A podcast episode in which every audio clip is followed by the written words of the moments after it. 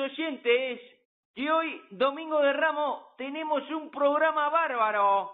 Vamos a hablar sobre el dinero, más concretamente sobre Wall Street. Conocí, por cierto, una vez a un broker que era muy tacaño, tanto que cuando se soñaba tomando un café, despertaba justo cuando le traían la cuenta. Un día cogió un taxi para regresar del laburo a casa y cuando llegaron al destino preguntó al taxista cuánto era. Veinte dólares. Bueno, yo le voy a dar diez. ¿Cómo que diez? ¿La mitad? Y bueno, ¿qué? ¿Usted no viajó?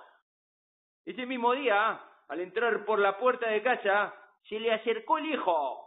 Papá, papá, me dan cinco dólares. Hijo, ¿para qué querés cuatro dólares? Si con tres te alcanza, toma dos, dale uno a tu hermano y tráeme de vuelta cincuenta centavos. Y el que no sé si dará la propina a sus hijos es el pibe que bautizó como jueves negro a la caída de la cotización en bolsa del 24 de octubre de 1929. ¿eh? El amante de Mónica Vitti durante el rodaje del eclipse de Antonioni el director manager de Lehman Brothers a mediados de los 50, el hombre que surgió del frío, el doctor Pulmonía. Buenos días, doctor. Buenas tardes, chavalote. ¿Todo bien, maestro? Bueno, pues qué tiempo tenemos, Armando. Maravilloso. Hace un sol extraordinario a la ciudad. Estupendo. De tal forma que me confié y me he quemado las canillas y ahora voy con calcetines de, de lana hasta las rodillas para protegerme del sol. La gente me mira raro, Armando. Pues no sé por qué, con lo bonito que son ese tipo de, de calcetines. Ahí lo dejo. ¿Y de, de qué color son? Pues es que como no tenía a la par, uno es naranja y el otro amarillo. Bueno, bueno, buenos colores, buenos colores. A la vista, a la vista quedan bastante bien. Bueno, eran los que encontré en el cajón. Oye, es lo que hay. Claro, bueno, bueno, de, ¿y lo mezclas con alguna zapatilla de esta moderna o con, o con zapatilla no, de estar en a la casa? chancla, a la chancla directo, ya, claro. Ya, ya tengo ahí, tengo buena lana, ya, ya los, ya los pinreles. Entonces a la chancla. Muy bien, flaco. Eh, tengo para decirte que hoy hablaremos de La Plata y de sus mercados. Eso es, eso es estupendo, Armando. El sol y el dinero combinan muy bien. Dale duro. Bueno, pues vamos a arrancar eh, con la película de Oliver Stone, Wall Street, con Muy Michael Douglas. buena esa, pero no tan buena. Luego, luego lo analizamos. Muy bien, pues como decía, con Michael Douglas y Charlie Sheen de 1987, un codicioso broker en busca del éxito bajo la tutela de un tiburón, un man de negocios sin sentimientos y calculador. ¿Qué onda con la película, maestro? Bueno, esa película eh, está firmada por, por Oliver Stone, que es un currante, para que la gente lo entienda. Es un, es un hombre sin linaje y que entró en Hollywood por la puerta de atrás, por casi de casualidad, con dos o tres guiones, porque era guionista.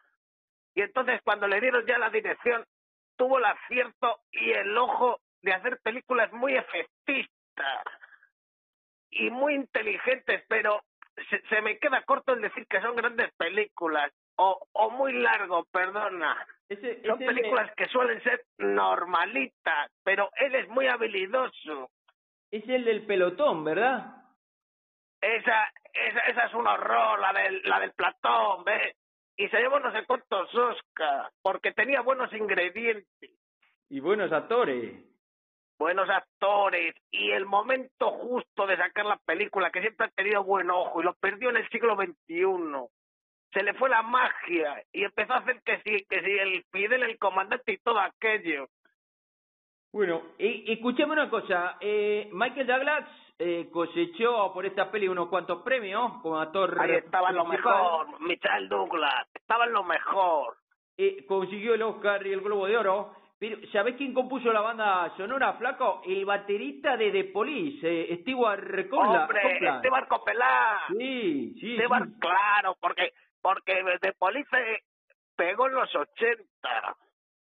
Y entonces está está bien, por eso te digo lo de Oliver Stone, que también supo entrar por la puerta y en la década justa. Ahora ahora ya no se come un colín.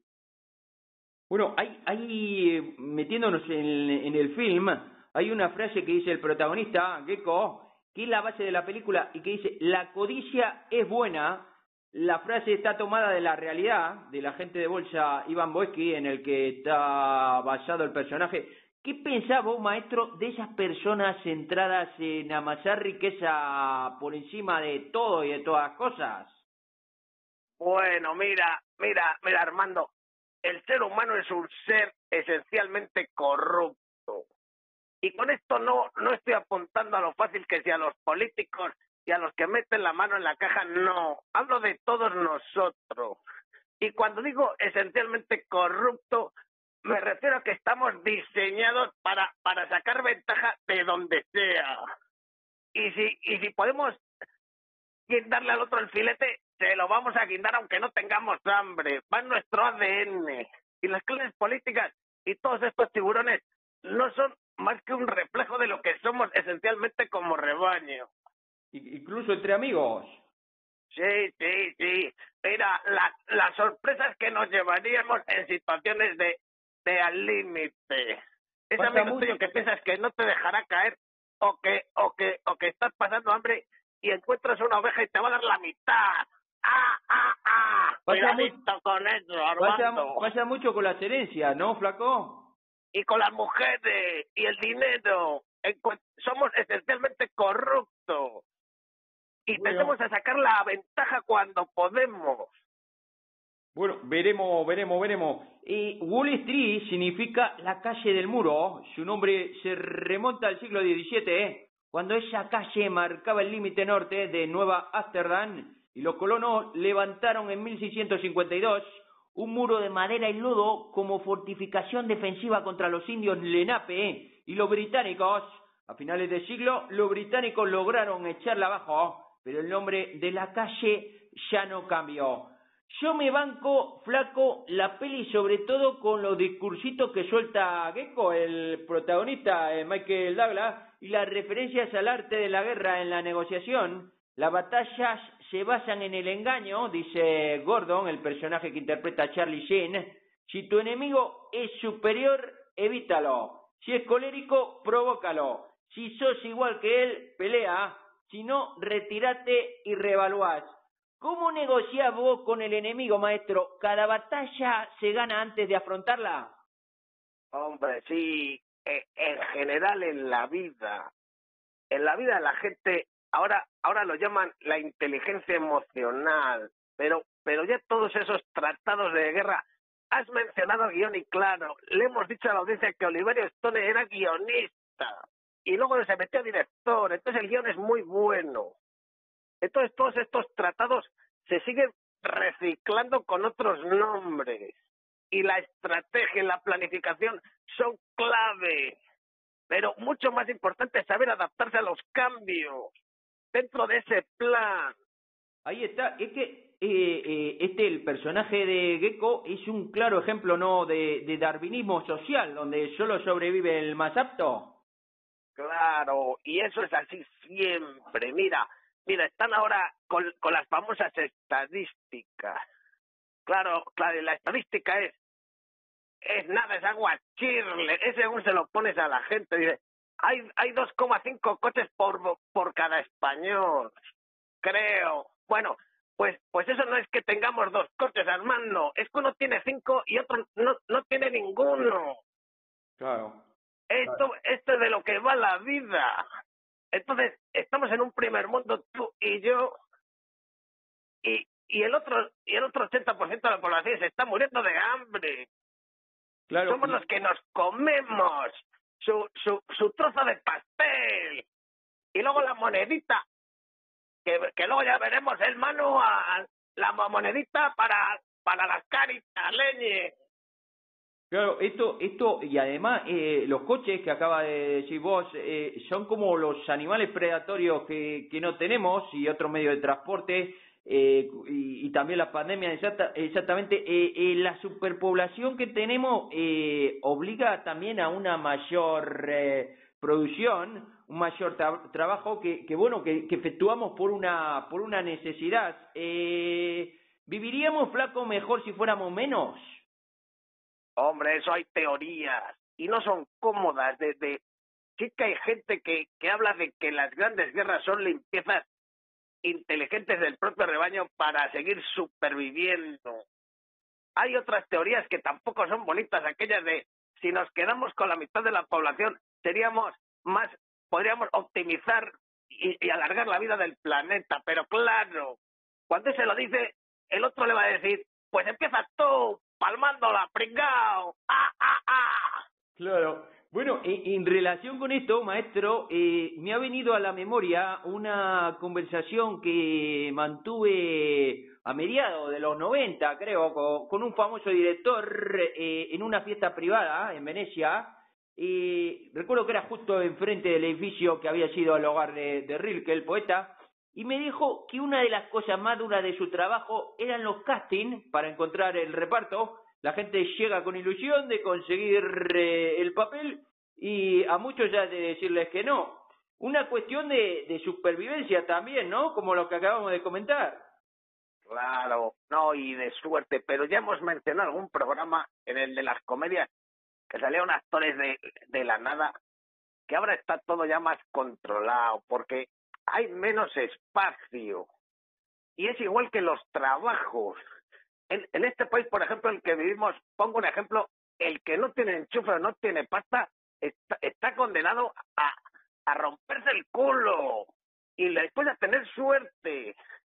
Pues en un mundo competitivo como los actores, hay que dejar claro, llegas ahí al queso, entonces en el queso llegan diciendo, los hijos de se comen la mitad, el sobrino de, y el que conoce, el que va a enchufar se come un cuarto y así hasta que queda una motita y llega y el pobre desgraciado que no que, que no va ni, que va de su casa al caster y dice y ahora vas y te peleas con esos 200 ratones claro. pues imagínate cómo van pues a la Tremendo, tremendo. Eh, pues este mismo director, casi 20 años después de la conversación, eligió para el, el reparto de, de su nueva película a Leo DiCaprio y a Margot Robbie como actor y actriz principal de El Lobo de Wall Street. ¿Qué onda con esta Hombre, película, maestro? De, de Martin. Martin, Martin, con Martin. Martin. Martin. Exquisito, exquisito el pibe, ¿eh? Hombre, Martin. Martin ya no es un director, ni es un artista. Martin, Martin es una marca. Es decir, cuando alguien va a ver una película de Martin Scorsese, ya no vas a verle a, a él, que también, sino que ya te has asegurado que se rodea, es uno de sus secretos, de gente muy buena. No, y, el, y, el guionista, por ejemplo, creo que del Lobo de Wall Street es el de Los Sopranos. Después te vas a la producción ejecutiva y te las lees y dices, leñe de gente. Y si te vas a fotografía, decir que, que aún siendo muy bueno, dices, pues voy con los mejores. No, no, y, y fíjate, Flaco, que él comenzó con el tema, él montando montando el documental este de, de Buktok, siempre estuvo muy muy ligado no, a la le música. gustado la música, hizo hizo el Last Dance con, con, con The Band. Claro, y, y, y me dijo, me dijo en su momento que él, que él realmente no le, no le gustaba Los Ángeles, pero que hizo cuchipandi allí con el George Lucas, con Steven Spielberg, con Brian De Palma, y bueno, el, el, el que según él era el papá de todo, Francis Ford Coppola, se la pasaban ahí hueveando todo el día, y, y fíjate eh, que en esta película, en Lobo de Wall Street, eh, con uno de ellos, flaco, rodó una de las escenas. Eh, cuenta Martín que, que la escena de, de Steve Madden eh, dando un discurso fue codirigida por tu amigo Spielberg, eh, que daba No consejos al actor y eligió también ciertos ángulos de enfoque. No sabía yo esto. Vos que pasas tiempo en rodaje, esto se suele hacer. No, esto no se hace. Por eso he dicho que, que, ahora mismo Scorsese o Spielberg son, son de esos directores que ya no es que vaya el solo, es una marca. Y entonces pues no me extraña que, que se pasara por el rodaje allí Steven dijera, ole Marty, ¿qué, ¿qué estás? Pues mira, estoy con una de Wall Street. A ver el plano, pues pues mira, pues yo opino y si me dejas y se, y se toman dos cacharros y luego va y te la firma Steven. Y le dirá, oye, mira, no me saques en los créditos, que si no la productora mía igual se me cabrea. ¡Ah, ah, ah! Claro. Bueno, a Algo mí, así, compadreo, ya, hay dos niveles, claro. claro, a mí, a mí de la película, maestro, eh, la escena que más me gusta es la del tarareo. Hombre, la de la de la Margot, que está divina, está estupenda. No, no, vuelto a estar esa chica mejor que en esa película ninguna. Impresionante. Impresionante. No, no, pero digo, maestro, la escena, la escena del, del tarareo, esta. ¿Cuál? Ah, sí.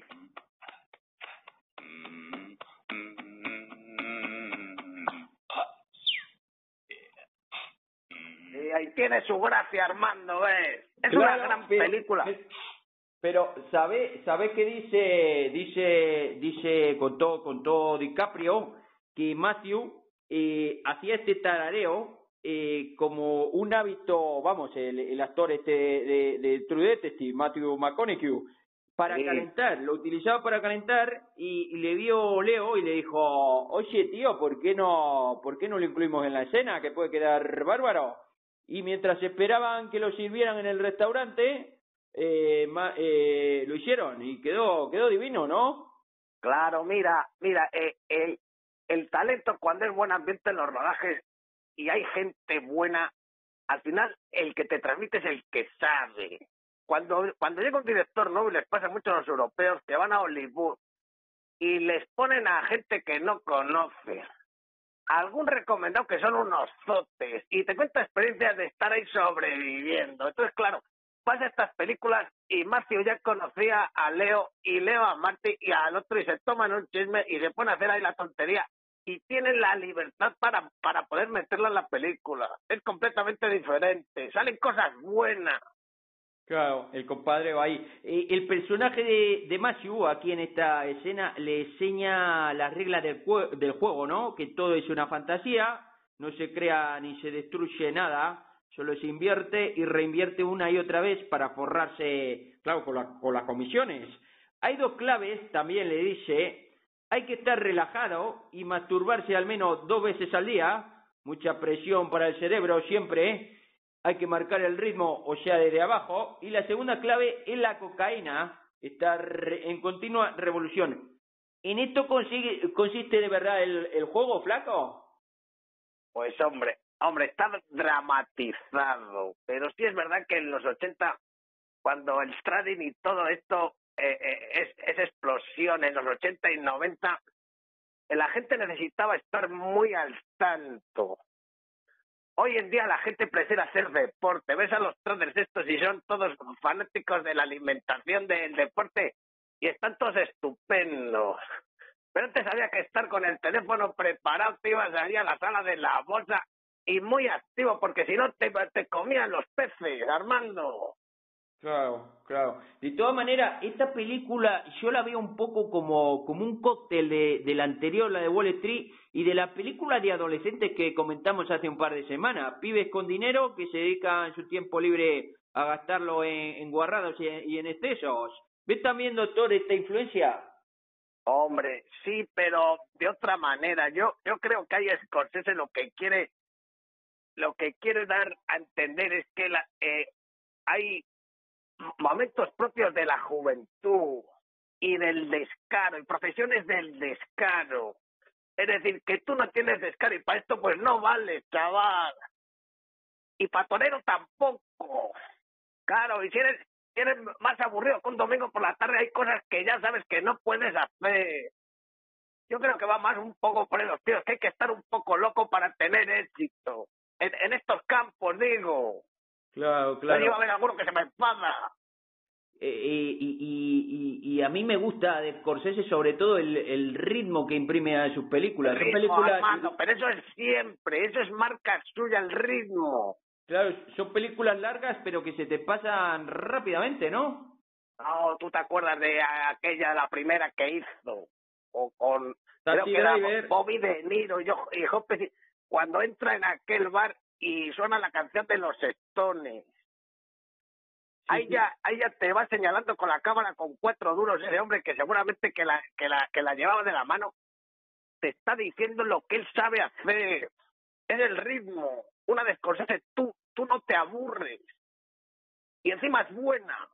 Sí, sí, tremendo. Eh, además, sabés que el, el flaco lo pasó mal, Martín, porque llegó un momento en el que no había pegado el, golpetazo con ninguna de las películas y veía como John Lucas triunfaba, eh, Steven Spielberg la estaba petando, Coppola, por supuesto, ya hace muchos años, entonces se, se sumergió en el mundo en el mundo de las drogas y, y, gracias a su amigo Bobby De Niro que le cogió y le dijo, oye, mira este, este guion eh, vamos a hacer la película esta del, del boxeador que la vamos, la vamos a, a petar. Hicieron la de Toro Salvaje, se titulaba, ¿no?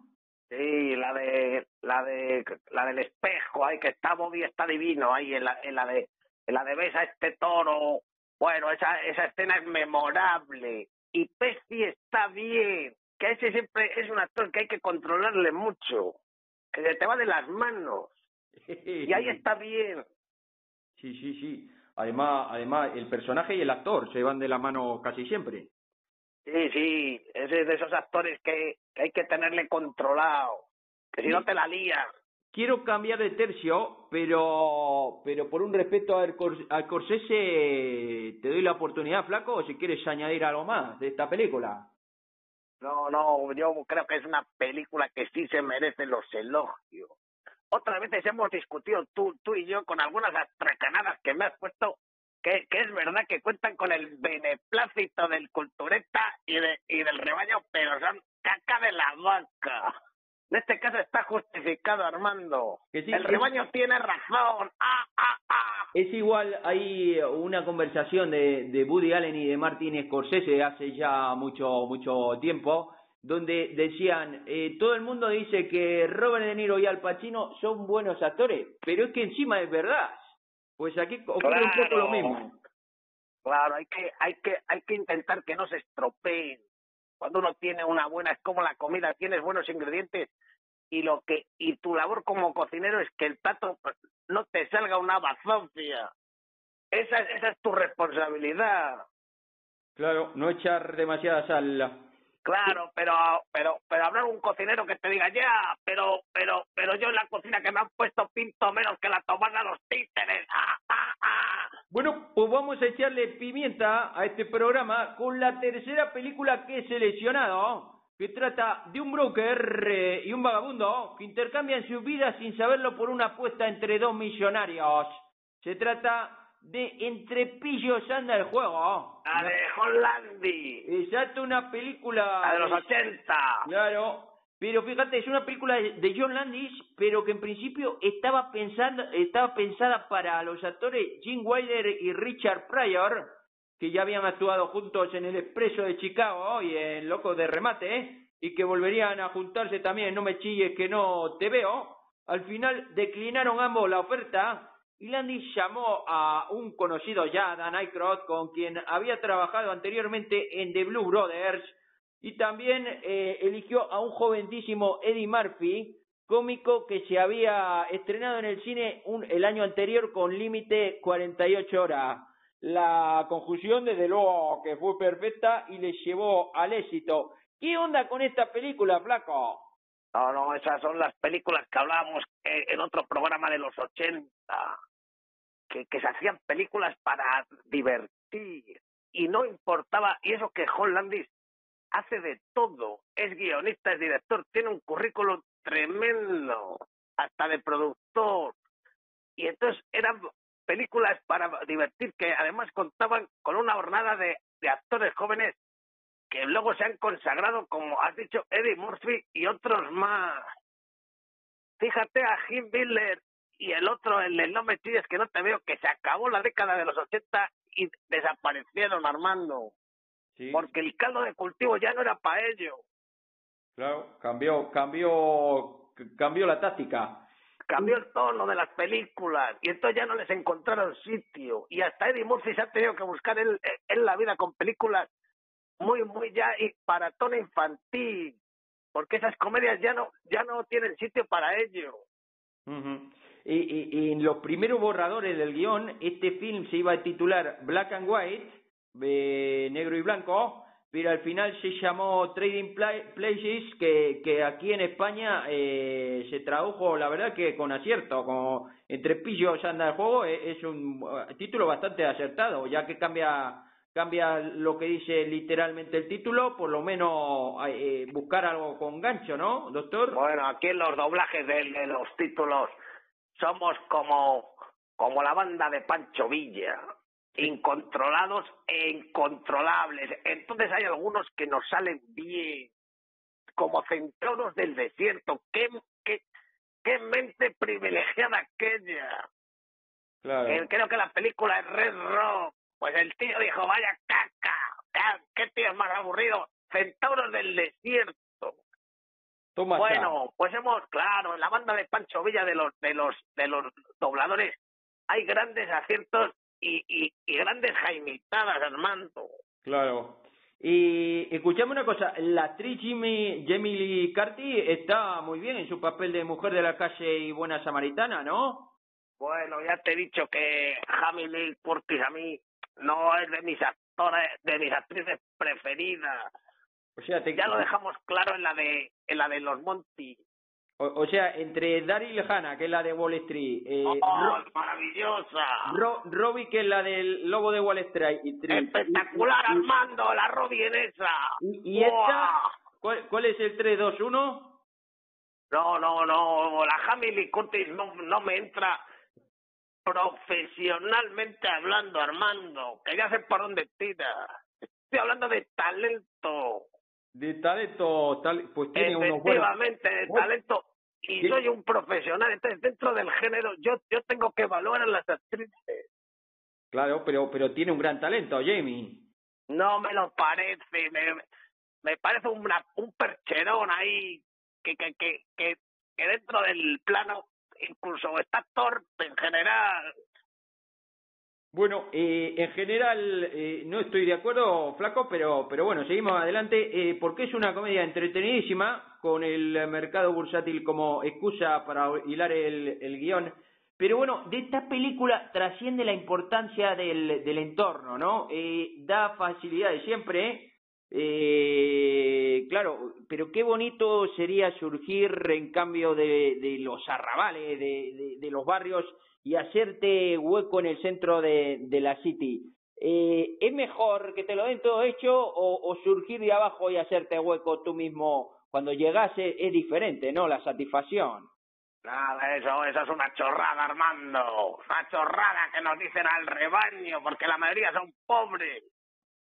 Y le está diciendo que el trabajo dignifica y todas esas memeces. Pero es verdad. Que no, Armando. Que el que tiene éxito es el que tiene el suficiente capital para fracasar todo, todo lo que él quiera y, y no irse al hoyo. Pe- Pero el hecho de, de- y de si me trabajar resbalo, que me coja mi papá y me vuelva a subir a la cornita. Pero, pero ¿de qué me estás contando, Armando? Pero no, mucho mejor, flaco, si, si te lo montas por ti mismo. Y dice, nadie, nadie me lo dio hecho. Sí. De hecho, Y mucho- la música de Rocky. Ah, ah, ah. muchos muchos problemas psicológicos tienen los ricachones también con esto. No, claro, no, en todos los sitios cuece nada. Pero, pero para tener los problemas psicológicos esos que dices, tienes que tener ya, ya la nevera llena y no preocuparte de, de, de lo demás, entonces ya te entra la depresión, que es, que es de otra manera. Y, y escúchame una cosa, eh, Giancarlo Espósito, que es Gufrin en Breaking Bad y en Better Call Saul, Call Saul, eh, ¿lo conocés El vos a ese? Ese es el del bigotito.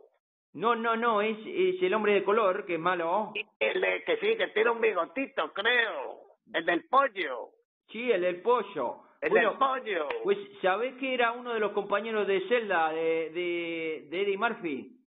En No, esta no, película. No, lo sabía, pero pero sí que hay que decir a la gente que, que en la década de los 80 había pocos actores afroamericanos. Y entonces se, se repetían mucho según el género y las películas. Hay que decirlo.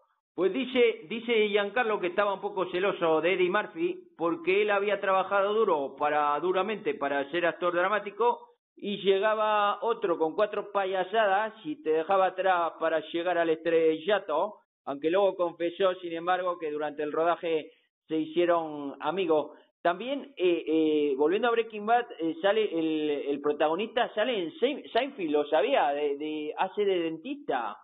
Una la del Seinfeld yo creo que salen todos, todos eh, los comediantes. Sí, sí, sí, en, en unos cuantos capítulos, está muy bien además. Escúchame una última cosa interesantísima, que no sé si estás al tanto de ella. Basándose en el final de la película, la Comisión de Comercio de Materias Primas instauró en 2010 la regla Eddie Murphy ya que anteriormente la prohibición de, de utilizar información gubernamental eh, malversada para operar en los mercados de materias primas no era técnicamente ilegal. Recordá, Flaco, que en el fin los ricachones, los hermanos Duke, utilizaron información privilegiada de un informe eh, no publicado que decía que las cosechas de naranja estaban bajando el precio. y lo, el y luego se dedican, corrupto. Claro, se dedican a comprar futuro de zumo en naranja concentrado. Y, y, claro, al, al, al, darle darle el cambiazo al informe tanto Murphy como Aykroyd, eh, al final eh, al final consiguen que, que no se hagan ricos y arruinarlos. Pero es, es, curioso que la ficción en esta película transforma una de las leyes de la realidad, ¿no? No, sí, sí que a veces pasa y, a veces ocurre de lo maravilloso que es el cine, que tiene más influencia que, que la política y que hay filmes que por, porque la vemos todo el rebaño puede llegar a todo el mundo y sin embargo otros conductos siempre se quedan a medias y, y, y se convierten en elitistas.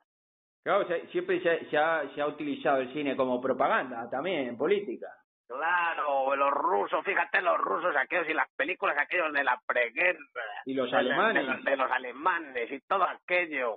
Claro. Y que sí que han patrocinado los, los gobiernos ciertas películas.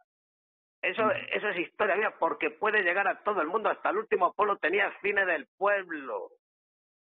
Claro, claro. Y, bueno, quiero cerrar, eh, quiero cerrar eh, esta parte de película diciendo que, que claro, eh, esta película, la de Entre Pillos anda en juego, eh, la canción principal es nostálgica para nosotros porque eh, es con la que comenzamos nosotros el primer programa de, de Cómete la Onda. La de Mozart. No me acuerdo, Armando, ¿cuál era? Una de Mozart, los dos primeros programas. Ah, ya estamos con la música clásica. Sí, sí, nosotros... Ay, que me duermo, Armando, dale, dale un poco de alegría los dos prim pues bueno pues vamos a pasar con las recomendaciones de música entonces para mí era nostálgico oye, está la perlita del cine Armando la perlita.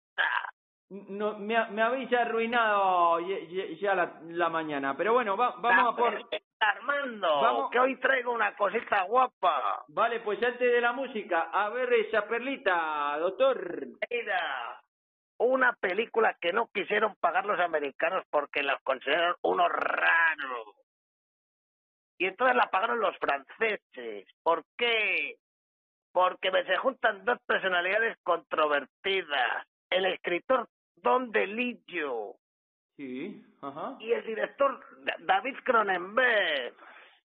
Buah. Tela, tela de marinera. Y entonces lo que hacen es que adaptan la novela de Delillo Cosmópolis y está es una película que es muy interesante. Pero ojo, hay gente que se puede aburrir, pero tiene un reparto espectacular, excepto por el actor principal que es un horror. Pero, pero, alguien se lo pondría ahí al pobre David Cronenberg. El Robert Pattinson, este, ¿no? Este, el de los... Robert Pattinson. El de los, el de los vampiros. Sí, sí, sí, Robert Pattinson. Y, y se llama... Que sabía que meterlo en la cárcel, pero, pero ¿cómo le dejan actuar? es peor que el hambre en el mundo. Bueno, pero te hace te haces un poco realmente ah, famoso. Claro, está, está el zote este, pero claro, tenemos a Paul Giamatti. Pero, pero recibió, esa película recibió buena buena crítica. Recuerdo que la, la Oh, estrenaron en Cannes. sí, tuvo que ir a Cannes. Sí, tuvo que ir a Cannes. Porque los americanos dijo, esto es europeo, esto es un pestiño. Y Bueno. sale la Julieta Binoche, que a mí siempre me ha parecido aguacerle, está, está divina los cinco minutos que está. Sí, sí, sí, sí. Pero vamos, que, que pusieron muy bien esa película. Es como dijeron que había sido una película muy muy inteligente. Hombre, Cronen, Cronenberg es que tiene tiene tiene No, peliculones. de Cronenberg. A los americanos es que no les gustan estos directores que huelen a europeos, aunque sean de lo suyo. Y entonces luego, luego hacen las películas y se tienen que venir a Europa. Es el que hizo, yo recuerdo la primera que vi de Cronenberg fue la de la de, La de la de Fly, la mosca. Sí, que esa está bien ahí con, con el del Jurassic Park, con el alto. Sí, sí, sí, sí, ese- esa, esa película, e- esa película estuvo, eh, eh, estaba, estaba realmente in- in- in- eh, extraordinaria. Jeff Goldblum me parece que se Es llama. Y Gina Davis también, yo creo que, que- Ahí, jovencísima, ajena. sí, sí, ahí sí, está sí. muy joven. muy, muy, muy, muy buena, muy buena esa película. Recuerdo, recuerdo. Cronenberg Bueno, en pues es realidad. la recomendación. Y vamos con la música, Armando. Dale, dale que vamos, dale, dale ahí. Hoy, hoy tengo un grupo de Madrid que se llama Club del Río. Club del Río. Bueno, no lo he oído. Y ahora, ahora estos grupos tienen unos vídeos en el YouTube que son estupendos. Claro, si igual a todo, este con, grupo- con la tecnología para todos.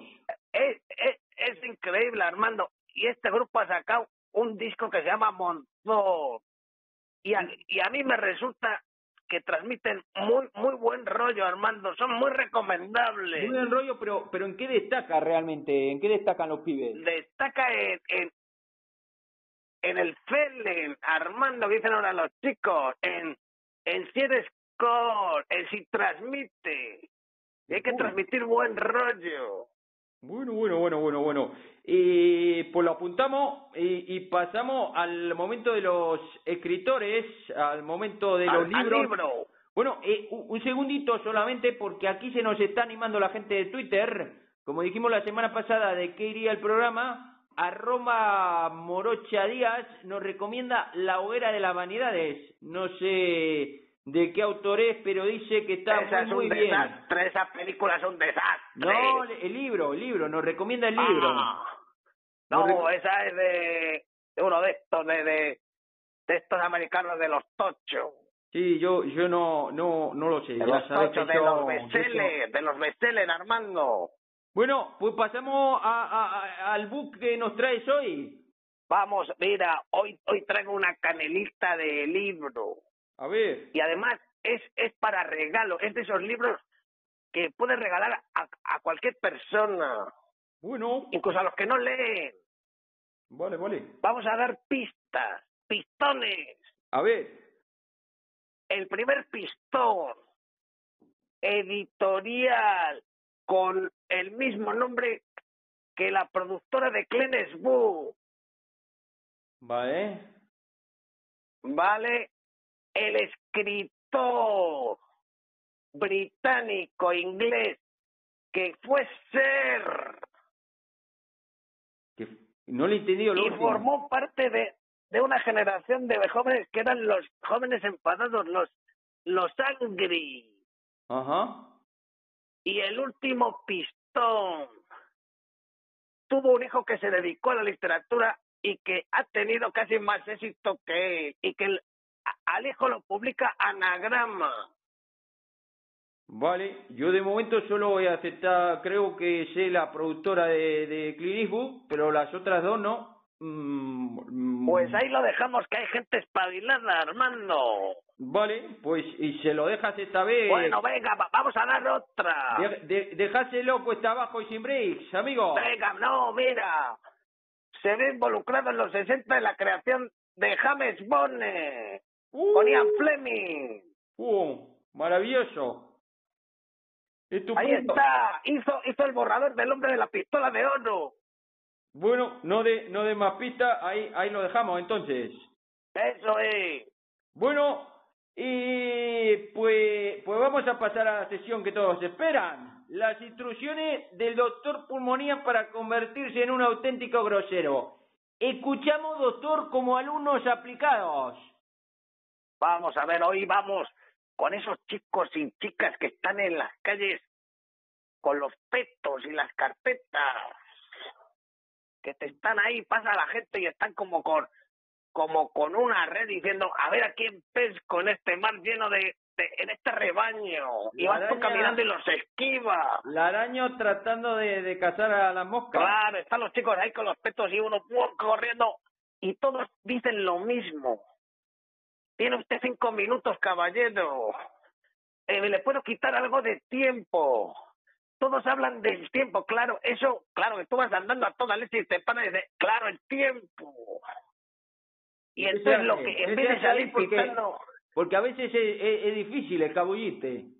No, claro, en vez de hacer lo que hacemos siempre, que es imitar a Ronaldinho con un quiebro, con dos fintas y, y salirte o, o, o hacer como que lees algo. Y nos vamos a parar, a parar y vamos a decir, el que quiera, monstruo. Y entonces tú te vas a quedar ahí y ya no dices nada.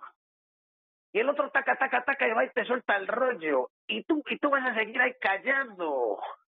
Pero eso sí, cuando él te diga, hasta luego, caballero, tú, tú le sigues. Y te vas a poner al lado suyo allá donde vaya. Y así, y así de toda la mañana hasta que se cae y diga, gilipollas, pero ¿qué hace? y tú callado. Porque tienes tiempo. Y vas a ir acompañar hasta casa. Y cuando llegues a casa y digas, voy a llamar a la policía, te dices tú, gilipollas tú, pero no, no querías el tiempo, pues toma tiempo. Muy bueno, doctor. Muy bueno, muy bueno. Lo que pasa es que tenés que tener tiempo para hacer eso, claro. Claro, pero pero hay que buscar el día, un día un día que no tengas planes y ahora ahora con tantas restricciones son, son días perfectos hecha en la mañana. Claro, claro. Le eh, ven llegar eh, a vos con, con esos calcetines hasta, hasta la claro, y te pones al lado suyo y dices, claro, monstruo. Y después no dices nada, pero, pero allá donde vaya el elemento y tú vas con él. Bueno, pues la apuntamos. Esta yo creo que es más factible que otras. Sí, hombre, además es muy actual. Te la mañana, Armando. Muy bien, doctor. Pues muchísimas gracias, flaco. Ha sido un placer. La tuya. Bueno, pues hasta aquí un programa más de Cómete la Onda. ¿ah? Pasen una extraordinaria Semana Santa. ¿ah? Nos reencontramos el domingo de resurrección con un programa dedicado a los pecados. Hasta entonces, pasen la divina. 翘翘